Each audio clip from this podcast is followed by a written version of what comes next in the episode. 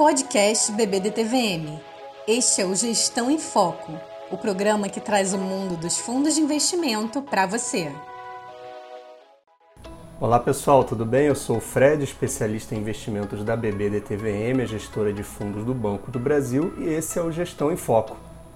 Você já reparou que quando você vai aplicar num fundo, aparecem algumas informações como data de cotização, cota de aplicação, cota de resgate, crédito do resgate, etc. Aí tem informações como D mais 1, D mais 4, D mais 30. Você sabe o que isso significa? Esse é o tema do nosso podcast de hoje e eu espero que vocês gostem. Vamos começar com uma curiosidade. Dia 6 de junho de 1944 ficou conhecido historicamente como o Dia D. Foi o dia que as tropas aliadas desembarcaram nas praias da Normandia. Mas por que dia D? Por que não dia A, B, C, X ou Y? Na verdade, dia D era ou é um termo usado pelos militares para planejar uma ação que vai acontecer num dia sem revelar especificamente qual será a data que isso vai acontecer, evitando assim riscos de vazamento das informações ou até mesmo por ainda não terem definido a data específica do evento. Assim, é possível planejar as ações, como por exemplo, no dia D-10 os navios vão deixar a base, no dia D-2 as tropas vão avançar, no dia D-1 os aviões vão estar a postos, etc.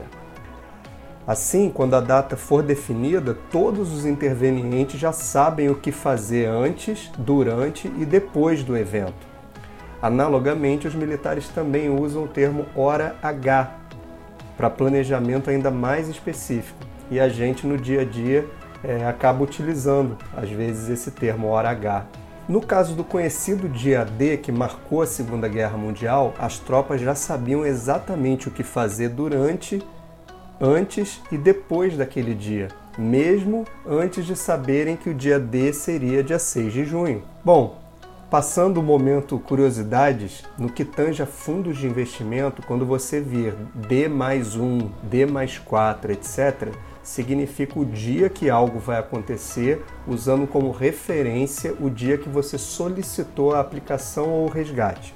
Por exemplo, se você vir a informação que o crédito do resgate será em D mais 4, isso significa que se você solicitar um resgate no dia 10, ele vai ser creditado na sua conta quatro dias úteis depois. Por exemplo, dia 14, supondo que não haja feriados ou finais de semana entre as datas. Vale lembrar que todos os fundos também têm um horário limite para movimentação, por exemplo, 17 horas. Isso significa que movimentações solicitadas antes do horário limite contam para o mesmo dia.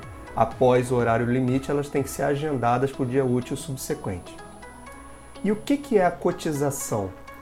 Bom, os fundos que divulgam cotas diariamente o fazem a partir da avaliação do valor de mercado de todos os ativos da carteira do fundo, num processo conhecido como marcação a mercado. Então, o fundo avalia o valor dos ativos numa determinada data, subtrai do passivo do fundo, como taxas e outras responsabilidades que devem ser pagas pelo fundo, e chega a um valor conhecido como patrimônio líquido. Esse valor é dividido pela quantidade de cotas emitidas é, e temos assim o valor da cota. Ou seja, é o valor daquela fração de todo o patrimônio do fundo que a cota representa. Assim, no dia da cotização é o dia que de fato você vai trocar o seu dinheiro aplicado por cotas do fundo. E por que, que isso é importante? Vamos pegar um exemplo prático. Vamos supor que você investe no fundo BB Ações Setor Financeiro, que é um fundo de gestão passiva e que investe em uma carteira de ações do setor de financeiro, é, de previdência e seguros. Na lâmina de informações mensais, você vai ver que ele tem cota de aplicação em D mais 1 e que o horário limite de movimentação é 17 horas e o tipo de cota é uma cota de fechamento. O que, que isso significa? Significa que se você aplicar hoje dentro do horário limite, ou seja, 5 horas da tarde, 17 horas, você vai trocar o seu dinheiro por cotas considerando o valor de fechamento do mercado de amanhã, ou melhor, do dia útil subsequente. Então, se as ações que compõem a carteira desse fundo subirem ou caírem hoje, isso não vai influenciar sua aplicação. Para todos os efeitos, nem o que acontecer amanhã vai influenciar sua aplicação, porque você só vai pegar a cota de fechamento, o valor de fechamento desses ativos. A partir daí, sim, as oscilações vão passar a influenciar o valor que você originalmente aplicou no fundo. Nesse mesmo documento, você vê que a cota de resgate é em D mais 1 e o crédito do resgate é em D mais 3. Isso significa que quando você solicitar um resgate, seu investimento ainda vai estar sujeito às oscilações da carteira até o fechamento do dia útil seguinte, D mais 1. E ele será acreditado na sua conta dali a 3 dias úteis, ou seja, D mais 3. É isso. São informações importantes para a gente entender e se planejar, não é? Mais um motivo para você não deixar de ler os documentos do fundo, em especial o regulamento, a lâmina de informações essenciais e o formulário de informações complementares. Por hoje é isso. Esse foi o Gestão em Foco, sempre trazendo informações aqui sobre fundos de investimento até você. Até a próxima!